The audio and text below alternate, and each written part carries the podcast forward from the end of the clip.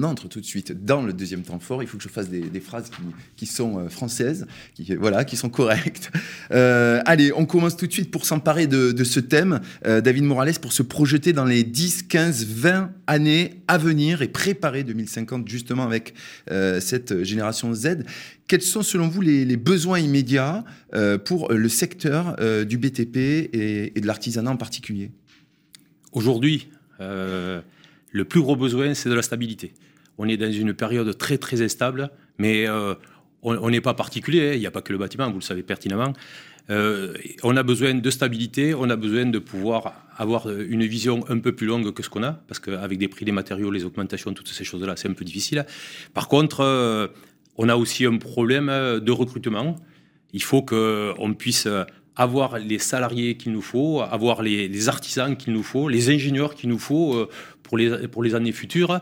Et euh, on a un problème d'attractivité. Voilà, on n'est on pas dans la lumière des projecteurs comme, comme, certains, comme certains métiers. C'est-à-dire que la profession a encore une image détériorée? Malheureusement, je pense que oui. J'ai autour de moi pas mal de, jeunes parents euh, qui sont pas prêts à laisser partir leurs enfants vers le bâtiment. Il faut qu'on change les idées, il faut qu'on fasse, un travail, euh, une approche euh, de façon à, attirer un peu plus de, gens. Et puis, si on a une approche, si on veut les faire venir, il faut faire venir les anciens et puis les jeunes. Les jeunes, ils sont vachement différents. Ils sont, moi, moi, je suis un vieux. Eux, c'est des très jeunes. Entre les deux, il y a d'autres générations. Et il faut qu'on intègre, il faut qu'on essaye de se mélanger les uns aux autres pour pouvoir avancer ensemble vers 2050. Parce que, comme vous l'avez dit, en 2050, euh, les choses seront différentes. Il faut qu'on dépense moins de carbone. Il faut on a plein, plein d'objectifs à atteindre. Ça fait pas longtemps. Ça fait une trentaine d'années. Et dans ces 30 ans, il faut qu'on qu'on rénove pratiquement 90% des logements et des bâtiments dans lesquels on habite. Donc on a devant nous beaucoup de travail. Il faut beaucoup de jeunes, beaucoup de, salariés qui viennent avec nous, beaucoup d'artisans aussi. Parce que le bâtiment, c'est dans les entreprises, 95% des entreprises du bâtiment ont moins de 10 salariés. Et l'artisanat est, au cœur de, la problématique de la rénovation. Parce que on travaille un petit peu euh, dans le neuf, mais dans la rénovation, c'est beaucoup plus important. Donc on a devant nous euh, des, années de travail, mais il faut que euh, qu'on y aille grouper, euh, et il faut que les jeunes viennent avec nous, il faut que ça se transforme et il faut qu'on évolue. Donc de la stabilité pour pouvoir créer euh, le lien entre le savoir-faire euh, existant, traditionnel, et ces nouvelles compétences qu'on veut attirer et qu'on veut intégrer justement au, secteur du BTP. Hein. Si j'ai bien compris. Franck, vous partagez cette analyse? Je partage totalement cette analyse et j'irais même, j'appuie J'appuie cette analyse avec des chiffres qui sont qui parlent d'eux-mêmes. C'est qu'on voit aujourd'hui que 85% de nos apprentis que nous consultons régulièrement veulent être des acteurs et estiment que c'est à leur génération de porter l'innovation et de porter ce changement. Donc on voit qu'il y, a une question d'attractivité. Alors je dirais plutôt une question qu'un problème parce qu'on voit, que voit que ça change. On voit que 6, jeunes sur 10 de cette génération de 15-25 ans eh bien, est en quête de sens. Et donc c'est important. On voit bien que la construction permet eh bien, de construire, d'adapter l'environnement de demain à la nouvelle société. Et donc, on, travaille vraiment là-dessus. Et d'ailleurs, avec l'ADEME, nous allons lancer une campagne de recrutement qui s'appelle les reconstructeurs, qui a pour objectif eh bien, de recruter 50 000 euh, nouveaux apprentis, 50 000 nouveaux entrants dans le secteur de la construction, rien que pour répondre aux enjeux de la rénovation énergétique.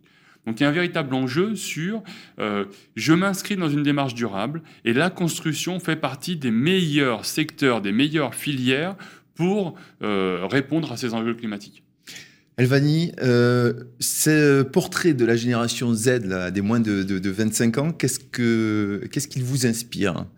Ah, Déjà, c'est une génération très dynamique euh, qui cherche un travail où il pourrait y avoir l'équilibre entre la vie professionnelle euh, et la vie personnelle on cherche plus des métiers où on a la possibilité d'évoluer, où on n'est pas dans la routine comme tous les jours, faire la même chose, mais où il y a la possibilité d'avoir cette flexibilité, se former pour un métier où on pourrait exercer plusieurs postes.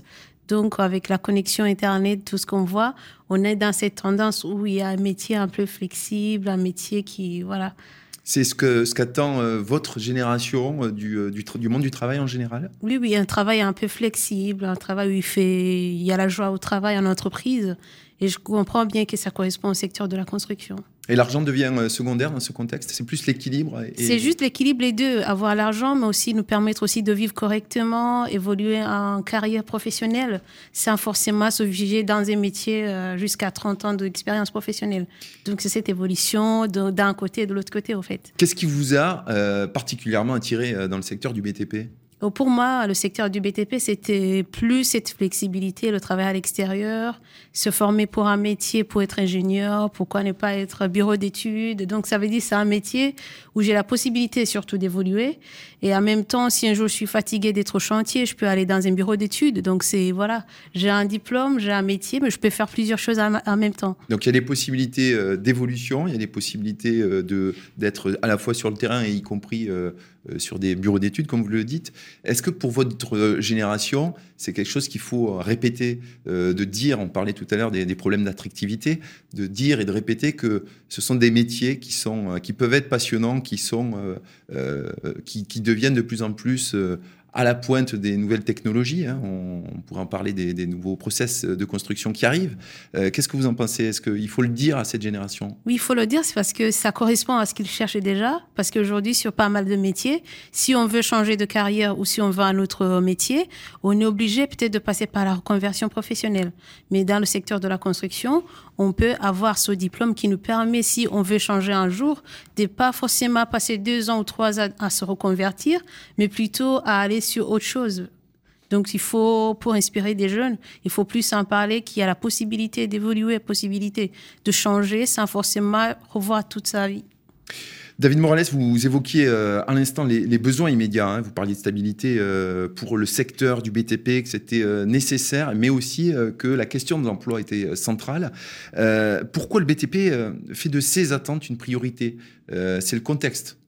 On est bien d'accord. C'est le, contexte, mais c'est aussi quelque chose qu'on traîne depuis un certain nombre d'années, quand même. Il hein. ne faut, pas croire que ça nous tombe dessus aujourd'hui. Ça fait, ça fait de nombreuses années qu'on travaille, qu'on essaye de donner une image différente euh, de nos métiers, qu'on veut attirer les jeunes, qu'on veut attirer euh, même les moins jeunes euh, vers, vers nos métiers.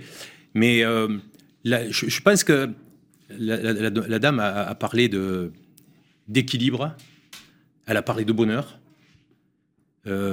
d'adaptation, d'évolution. Mais écoutez, euh, moi, dans ce que je connais de, des entreprises du bâtiment, dans ce que je connais du travail dans le bâtiment, c'est déjà des choses qui existent. Je pourrais vous donner plein d'exemples. Ah bah, allez-y, allez-y. Bah, euh, un exemple ou deux. allez, un, un exemple ou deux. L'évolution. Euh, j'ai commencé euh, dans le bâtiment, c'est très personnel. Euh, j'étais tout seul, j'ai créé une entreprise et puis j'ai eu 2, 3, 4, jusqu'à 20 salariés. Donc là, on est dans l'esprit entrepreneurial dont on parlait. Entrepreneur. Vous, Franck a dit tout à l'heure que les jeunes, ils, avaient l'esprit d'entreprise. Mais voilà, si, si, si. Et puis, je me suis arrêté à 20. Je, connais des gens autour de moi qui sont montés à beaucoup plus. Par contre, dans l'équilibre de leur vie, il y en a certains qui ont décidé de rester tout seuls, d'avoir que un ou deux salariés. Et ils, en restent là. Je, pense que dans, l'évolution et dans, la progression, l'équilibre, euh, l'équilibre dans sa vie de famille, euh, c'est important.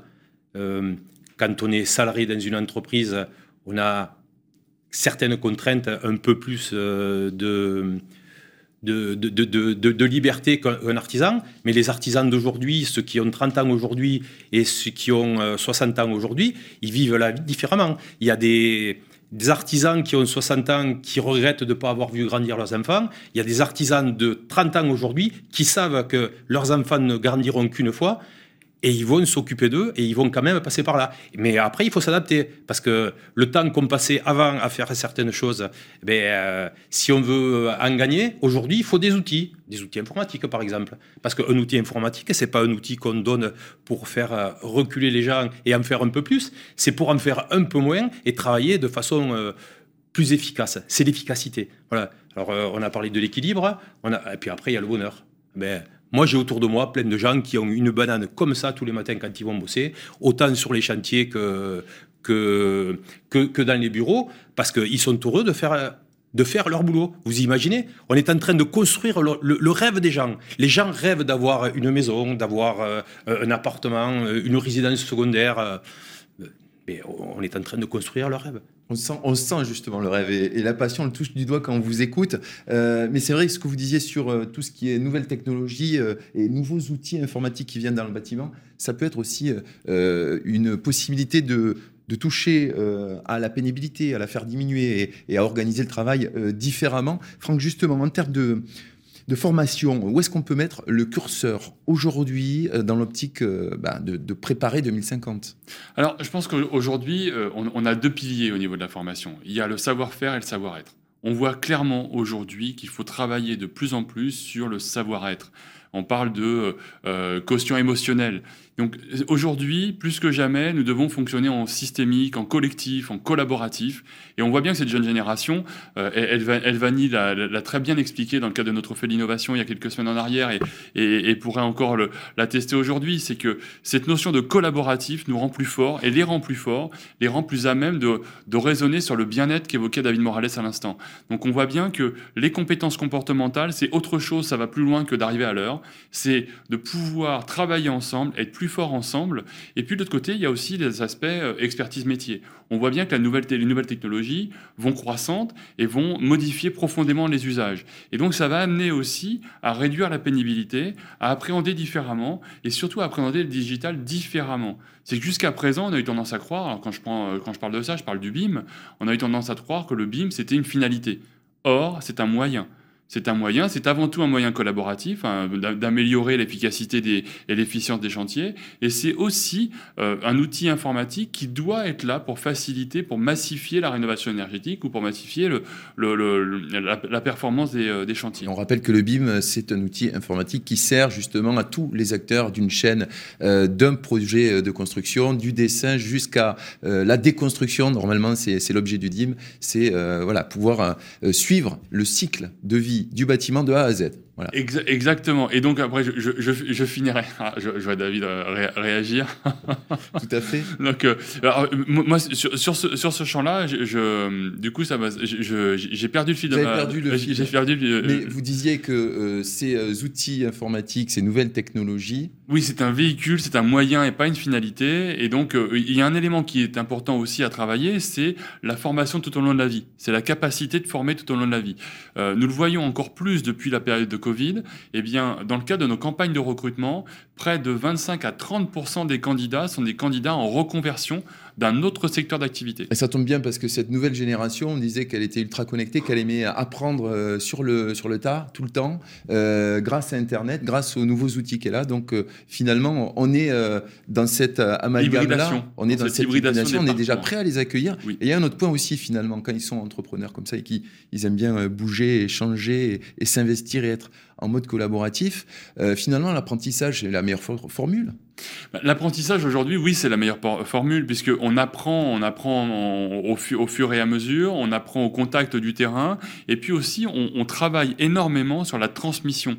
On parle de plus en plus, le terme de mentorat revient euh, et, revient pas simplement dans un sens, c'est-à-dire de, l'ancien entre guillemets ou du professionnel vers euh, l'apprenti, mais il y a vraiment une forme de mentorat inversé, donc euh, pour les anglicistes, c'est le reverse mentoring, euh, qui, a, qui a pour vocation et eh bien, de justement le jeune est porteur d'un nouveau message, d'un nouveau mode de fonctionnement par rapport au digital, et puis ensuite, et eh bien, euh, les, les professionnels transmettent un savoir et un savoir-être par rapport à ce qu'ils connaissent. On est à la fois sur le partage de savoir, le partage d'expérience et effectivement l'expérimentation permanente. Elvani, justement, votre génération, est-ce qu'elle est euh, on parle beaucoup des enjeux climatiques aujourd'hui. Est-ce que c'est quelque chose qui, euh, pour vous ou pour ceux qui vous entourent, euh, est quelque chose de vraiment primordial et à intégrer? Est-ce qu'il y a une vraie prise de conscience de votre côté? Oui, effectivement, il y a une prise de conscience même à l'école. Quand on est en formation, c'est des enjeux qu'on commence à intégrer dès l'école. C'est pas quelque chose qu'on va découvrir en entreprise quand on va au travail, mais c'est quelque chose qu'on nous inculque depuis l'école, ce qui nous permet de prendre conscience à temps pour que quand on sera des vrais secteurs, des, vrais acteurs, quand on sera fonctionnel, on pourra intégrer facilement. Par exemple, il y a beaucoup de cours de développement durable, de matériaux écologiques, de recyclage. Donc tous ces éléments, ça nous permet d'être conscients et conscientes par rapport aux enjeux climatiques. Qu'est-ce qui pourrait euh, aujourd'hui rendre encore plus on voit que vous, vous, êtes vraiment dans votre élément dans le BTP, mais qu'est-ce qui pourrait le rendre encore plus sexy, encore plus attractif, ce secteur du BTP à ce secteur du BTP, déjà, il faut qu'on commence à intégrer tout ce qui est BIM, comme vous l'avez dit. Euh, c'est vrai qu'on commence à le voir de plus en plus, mais c'est n'est pas aussi visible que ça. Déjà, commence à développer et aussi euh, adapter certaines choses du métier ou faciliter la pénibilité sur certains postes. Parce que l'image du BTP, c'est l'image d'un monde qui est un peu militaire, on peut dire, où il faut travailler fort, il faut dépenser beaucoup d'énergie. Euh, on m'a demandé la plupart du temps comment vous vivez votre activité professionnelle, parce que tout le monde a l'image du BTP comme voilà, il faut soulever toutes les bordures à la main, il faut voilà, ils, ils attendent du BTP quelque chose de voilà, il faut avoir la force, il faut avoir la force. Et du coup, c'est vraiment essayer d'ouvrir, montrer plus le BTP, parce que la plupart du temps, quand on passe... En fait, il y a une méconnaissance, c'est ce que vous Oui, il y a une méconnaissance, même quand on passe dans les chantiers, ce sont des zones qui sont souvent fermées, personne ne sait ce qui se passe à l'intérieur, donc tout le monde, euh, voilà, il regarde le chantier comme si c'était quelque chose de caché, donc si on peut ouvrir, commencer à montrer ce qui s'y passe déjà dedans, qui c'est pas, c'est pas ce que les gens pensent, je pense que ça pourrait plus attirer les parents, parce que c'est à partir aussi du secteur familial que les gens commencent à développer leur talent. J'ai vu pas mal de gens, des jeunes filles même, qui ont parlé qui voulaient être ingénieurs, que les parents ont dit non, non, non, surtout pas ça. Parce qu'ils pensent que ça ne correspond pas. Ce sont des métiers où il faut être, euh, on peut dire, sale, euh, il faut se salir. On a une vision genrée, en fait, de l'ensemble de ces métiers, quoi. Où on se dit, tiens, euh, qu'est-ce que va faire une fille là-dedans? Justement, est-ce qu'il y aurait des innovations que vous aimeriez voir demain intégrées à votre quotidien professionnel? Oui, euh, surtout, je dirais, comme euh, M. Emmanuel l'a dit, c'est la compréhension entre deux générations différentes. Parce que nous, aujourd'hui, on a des, des, tuteurs qui ont à peu près 60 ans, qui ont vécu le BTP différemment de nous. Et du coup, je trouve qu'il y a un problème de connexion ou de compréhension entre nous deux, vu ce que nous nous cherchons. Et déjà, ça serait déjà essayer de comprendre ce que les jeunes cherchent pour l'adapter. Euh, par exemple, aujourd'hui, euh, les, gens cherchent, les jeunes cherchent de plus en plus le travail où euh, c'est cool, peut-être organiser plus de sorties, voilà, travailler plus ensemble, adapter, parce que nous, souvent dans les chantiers, on a plus de temps de trajet pour aller dans le chantier. on peut être appelé à gérer cinq ou six chantiers en même temps où il faut faire une réunion avec le client toutes les semaines. Donc, vous imaginez si vous avez une réunion par chantier avec un client, ça veut dire il y a toute une semaine de chantier, de réunions de chantier dans chaque ville différente. Et là, on va se retrouver débordé par le travail. Pourquoi ne pas créer des outils, par exemple, où on n'est pas obligé de se voir forcément avec les acteurs, ou le client, le maître d'œuvre, où on peut centraliser des choses, où je suis pas obligé de faire une heure pour aller rencontrer quelqu'un pour parler de la On est vraiment dans le collaboratif, quoi. Utiliser le digital pour euh, simplifier finalement euh, l'organisation du temps et, euh, et, des tâches. Oui, oui, ça nous éviterait peut-être faire une heure d'aller pour une de 30 minutes. Et voilà, ça augmenterait plus de productivité, faire autre chose pour éviter de faire souvent des heures sup ou avoir le temps pour soi. Avant de passer au point suivant, euh, David Morales, je vous voyais réagir. Oui, oui, oui. Euh. Allez-y. je, je, laisse parler. Euh, une entreprise, qu'elle soit grosse, qu'elle soit petite, qu'elle soit de n'importe quelle taille, elle tient sur trois pieds. La production, la gestion et la communication. Dans les exemples que donnait Elvani, que, que donnait Elvani on va parler de production. Euh, il existe plein, plein d'outils, de nouvelles façons de, produire sur le chantier. Elle parlait des bordures. J'ai vu la semaine dernière des ouvriers du BTP poser des bordures en, pierre énormes, je ne sais pas combien elles pèsent chacune. Ils avaient une, mini-grue et au bout, il y avait des ventouses. Il y en a un qui mouillait la pierre, l'autre qui posait les ventouses et la grue, elle allait les poser toute seule. Qui sait qui sait que ça existe? Apparemment, c'est pas arrivé jusqu'à l'école d'ingénieurs. Je, vous dis, ça, évolue. Mais des exemples comme ça, je peux vous en trouver dans tous les métiers. Euh, ça c'est la production.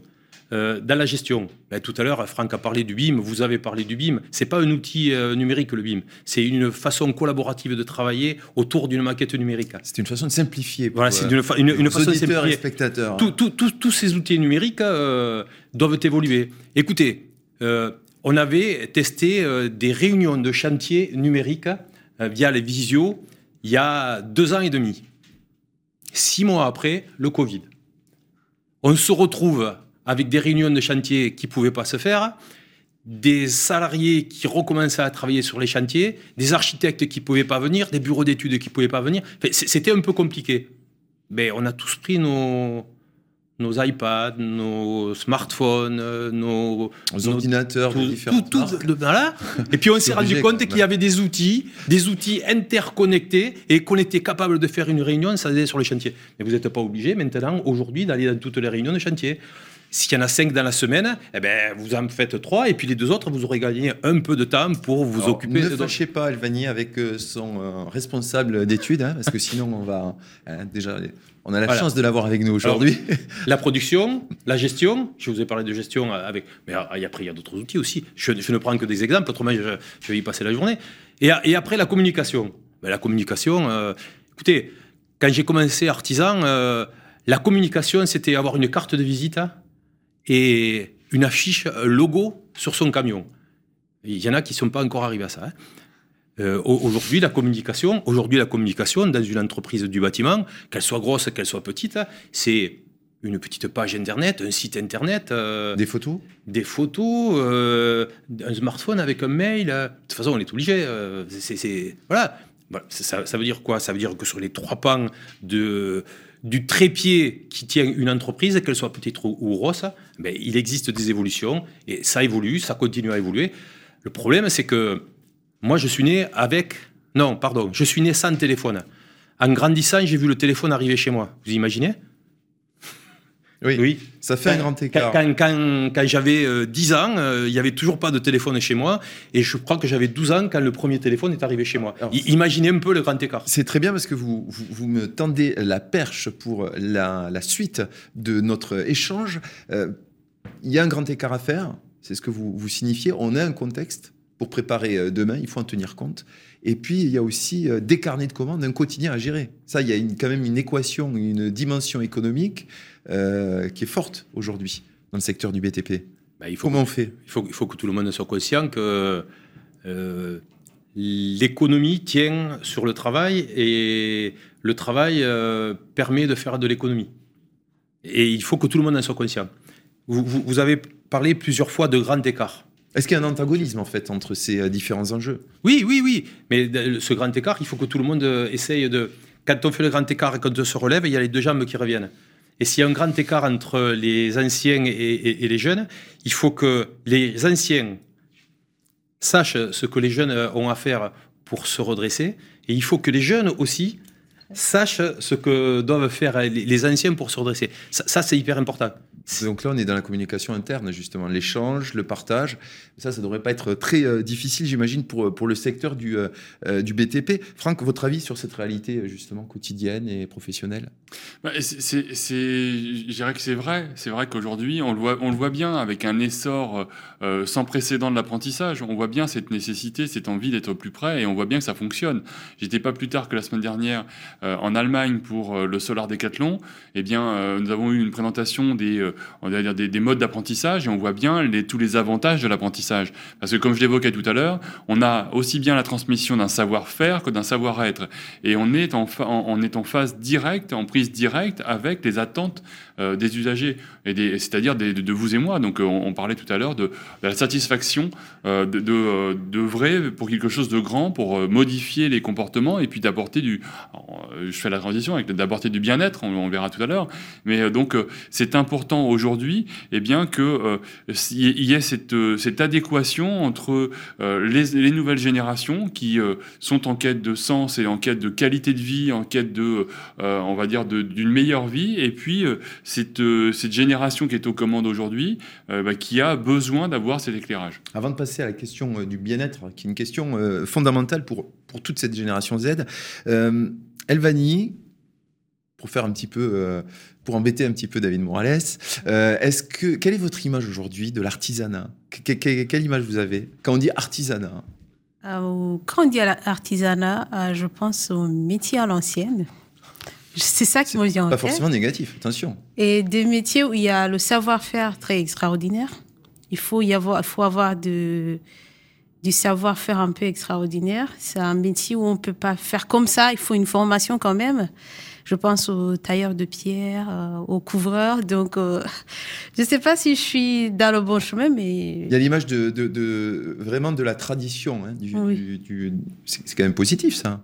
Ah, c'est Finalement. positif, c'est très très très bien. Moi, moi, je, c'est, il y a- Bien il y a- sûr, à l'ancienne, ça peut être connoté, mais c'est pas. Non, non, plus non, mais moi, moi, traditionnel. moi, moi, moi, ça me la, convient, hein. la bouche d'Elvani. Ça, ça- ça- ça me convient, euh, travailler à l'ancienne, euh, dans, dans le geste. Travailler à l'ancienne dans le geste avec de nouveaux outils aussi. Oui. Je, je- je pense que c'est- important. euh, c'est oui, euh, mais l'ar- l'artisanat, c'est pas que le travail à l'ancienne, parce que euh, un artisan, c'est déjà quelqu'un qui, dans une entreprise, occupe tous les postes. C'est lui qui va chercher les clients, c'est lui qui fait les devis, c'est lui qui fait les études, c'est lui qui les amène, c'est lui qui est dans la discussion avec le client, euh, et puis que ce soit un petit client ou un client plus important, hein, parce que dans les marchés euh, un peu plus importants, il y a aussi une discussion. C'est lui qui prépare, qui fait des préparations et qui va sur le chantier bien souvent pour approvisionner avec ses ouvriers et- et montrer ce qu'il y a à faire. C'est lui qui fait des réunions de chantier.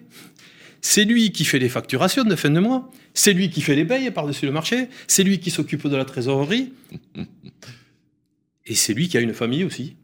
Et il, faut pouvoir conserver tout ça. Et ce qu'il y a de génial, c'est que quand on a 60 ans et qu'on a fait ce genre de choses, et qu'on a un jeune qui travaille avec vous dans l'entreprise, et qu'à ce jeune-là, petit à petit, vous lui apprenez un peu toutes ces choses-là pour que lui, après, il puisse continuer euh, comme un grand et que nous, on puisse se reposer et les regarder travailler. Et je trouve que c'est extraordinaire. La- L'apprentissage, euh, mais ça devrait exister dans tous les métiers. Vous, imaginez, quand on a 60 ans, d'avoir un jeune de 20 ans qui s'intéresse à votre métier et, vous lui transmettez votre savoir. Justement, ces, choses extraordinaires qu'on peut apprendre euh, et, qu'on sait et qu'on a dans l'artisanat, ben, nous, on ne demande qu'une chose, c'est pouvoir les donner. Et tous les salariés dans les entreprises sont pareils. Euh, quand on a travaillé pendant 20 ou 25 ans dans un métier et qu'on a un jeune avec nous qui est qui en a plein les yeux et qui a envie de faire comme vous, c'est un grand plaisir de, de- partager.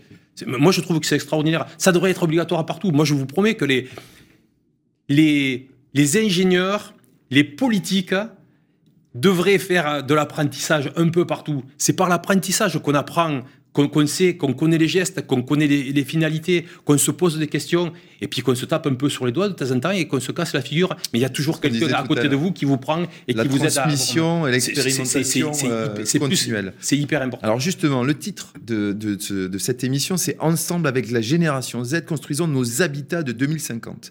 Euh, quand on entend ces termes, ensemble, construire, habitat, euh, on parle de relations, de liens, d'actions communes et de finalement... euh, souvent de la construction d'un foyer, quand on va construire la maison euh, de certains clients. Euh, finalement, est-ce que ce projet, euh, pour demain, c'est pas euh, le bien-être commun, Ah, le via l'artisanat, via le BTP je, je- je- je- je vous l'ai dit tout à l'heure, on, on construit le rêve déjà. Les familles rêvent d'une maison, toutes différentes, certains à la campagne, ils ont bien de la chance, moi je trouve. D'autres en ville, ils ont de la chance aussi parce que... C'est différent. C'est, voilà, on, a chacun nos avantages. Mais ce qui est important, c'est ces habitations. Et puis ces habitations, elles ont évolué. Euh, on, on- on- on parle de qualité de l'air intérieur et on parle aussi de, de travailler. De travailler dans sa maison. Jusqu'à aujourd'hui, euh, jusqu'à il y a 2-3 ans, euh, les gens qui voulaient faire du télétravail, ben, ils n'en faisaient pas trop parce que c'était pas à la mode. Mais depuis, on s'est rendu compte que ça existait. Mais c'est pas le tout. Quand on est dans un logement, pour télétravailler, il faut l'aménager. Donc il faut, il faut agrandir, il faut modifier le garage, il faut faire des combles, il faut. Voilà.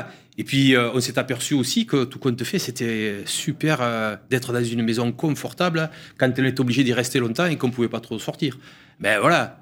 Donc les habitats évoluent, nos façons d'hab- d'habiter évoluent. Il n'y a pas que les habitats, il y a aussi le tertiaire, il y a aussi tous les bureaux, tout ce qu'on est en train de construire. Euh, Des Et- espaces et- évolutifs en fonction. et on- ça va être des open space. On va, on va revenir à des bureaux. Euh, ces open space euh, qui, étaient, euh, qui sont maintenant trop nombreux, est-ce qu'ils vont devenir des, des logements? Est-ce qu'on va les transformer? Et puis, euh, il, faut que, il, faut que les logements et les habitations de demain soient économes. On a parlé de carbone. On n'en a pas beaucoup parlé.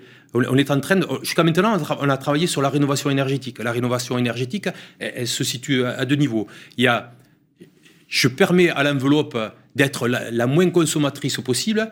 Et le produit qui chauffe ma maison, l'outil qui chauffe ma maison, il faut qu'il soit le plus performant possible. Mais il euh, n'y a pas que ça. Il n'y a pas que ça. Maintenant, on va leur demander d'être décarbonés. Donc ça veut dire qu'on va calculer dans une maison quelle est la dépense carbone du début de la construction jusqu'à la déconstruction. C'est le cadre de la nouvelle réglementation. On le sait, il faut des bâtiments aussi qui demain et on est en s'autoréguler. Et on est en train de travailler. La CAPEB, par exemple, euh, dans, les objectifs de la CAPEB, c'est de travailler, d'être au, milieu de toutes les autres forces vives du bâtiment pour réfléchir à comment on va faire pour décarboner, comment on va faire ces maisons de 2050 euh, pour euh, vos enfants et vos petits-enfants. Encore deux interactions avant de passer euh, à la troisième partie de, cette émission. Franck, par rapport à l'intervention de, David, vous vous situez comment? Bah, Alors moi, là-dessus, moi, je, vais... C'est une question de bien-être commun. Ben oui, alors je vais, sortir, je vais sortir deux, deux mots. Le premier, c'est sobriété. Sobriété, frugalité, parce que c'est important, c'est indispensable. La sobriété, ça veut dire faire autrement que ce qu'on fait aujourd'hui, mais pas forcément exactement. ne faire plus du tout. C'est ça. C'est moins boire. Mais, mais c'est ça. Mais la meilleure énergie, c'est celle qu'on ne consomme pas. Donc euh, aujourd'hui, on peut parler de rénovation énergétique. Il faut parler de rénovation énergétique euh, euh, sobre. Donc on ne peut pas faire de la rénovation énergétique sans prendre en compte toutes les considérations du biosourcé, de consommer local et de consommer moins. Donc ça, c'est le premier point. Donc ça, ça, va bien avec le bien-être global. Donc et on voit bien, j'entendais encore ce matin qu'on est en train de se, dire que le gouvernement, les gouvernements européens sont en train de définir un programme de réduction, de limitation euh, des, énergies parce que l'hiver, nous ne passerons pas l'hiver prochain. Donc il est nécessaire. des trois grands euh, distributeurs d'énergie français hier dans le journal du dimanche. Voilà, merci. J'avais pas cette précision là. Donc ça c'est le premier point. Et le deuxième point c'est le bien-être. Et ça c'est un point indispensable. C'est que on parlait tout à l'heure du numérique qui est un véhicule, qui est un moyen. Eh bien la rénovation, la rénovation énergétique est un moyen également. Je pense que la finalité c'est le bien-être. Et c'est ce que disait David à l'instant, c'est qu'en fait, on n'est pas simplement sur la rénovation énergétique pour la rénovation énergétique, mais c'est de travailler sur le bien-être. Parce que c'est ce qui fera que l'on aura tous demain envie de rénover, envie euh, de, de, mieux vivre dans son habitat. Et donc, il faut prendre le projet dans sa globalité. Il faut prendre la non-artificialisation des sols, il faut prendre en compte la mobilité dans la construction de bâtiments, il faut prendre en compte également tout ce qui est euh, le, réemploi des matériaux, le recyclage des matériaux. Donc, tous ces éléments-là sont à prendre en compte. Et aujourd'hui, les artisans, les entreprises du bâtiment sont en, en première loge parce qu'il y a un élément que l'on n'a pas encore évoqué et qui est important, mais on pourra l'évoquer une, première, une prochaine fois, c'est la notion euh, de service client, la notion d'écoute du client. Et il n'y a pas mieux qu'aujourd'hui une entreprise qui est en contact avec le client final pour anticiper et pour accompagner l'évolution de l'habitat en fonction des usages. On l'a euh, effleuré justement. Un dernier mot avant de passer à la troisième partie. Elvani, ça serait quoi En deux phrases. Le, job idéal, le job rêvé dans le monde du BTP euh, selon vous et votre génération Z finalement ah, C'est le métier lié au BIM, la connectivité. Voilà, il faut mettre, ils ont toujours vécu avec euh, ces outils informatiques, avec Internet, et il faut euh, passer dedans, plonger dedans. On continue ce débat sous une autre forme avec, bien sûr, les questions qui fâchent.